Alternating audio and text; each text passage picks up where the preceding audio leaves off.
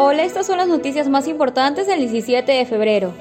Pachacutic convocó una marcha nacional para pedir el recuento de votos. Luego de que Jaco Pérez denunciara un supuesto fraude, su partido político declaró que la movilización iniciaría desde Loja hasta llegar a Quito.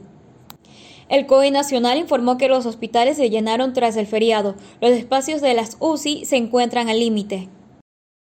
El deporte ecuatoriano está de luto por el fallecimiento de Luis Chocho, formador de campeones. Un día después de su cumpleaños, el ex entrenador de Jefferson Pérez perdió la batalla contra el mortal virus COVID-19 en Cuenca. Guayaquil celebró el miércoles de ceniza con nuevos protocolos. Los templos se adaptaron a las medidas de bioseguridad para cumplir con la tradicional ceremonia.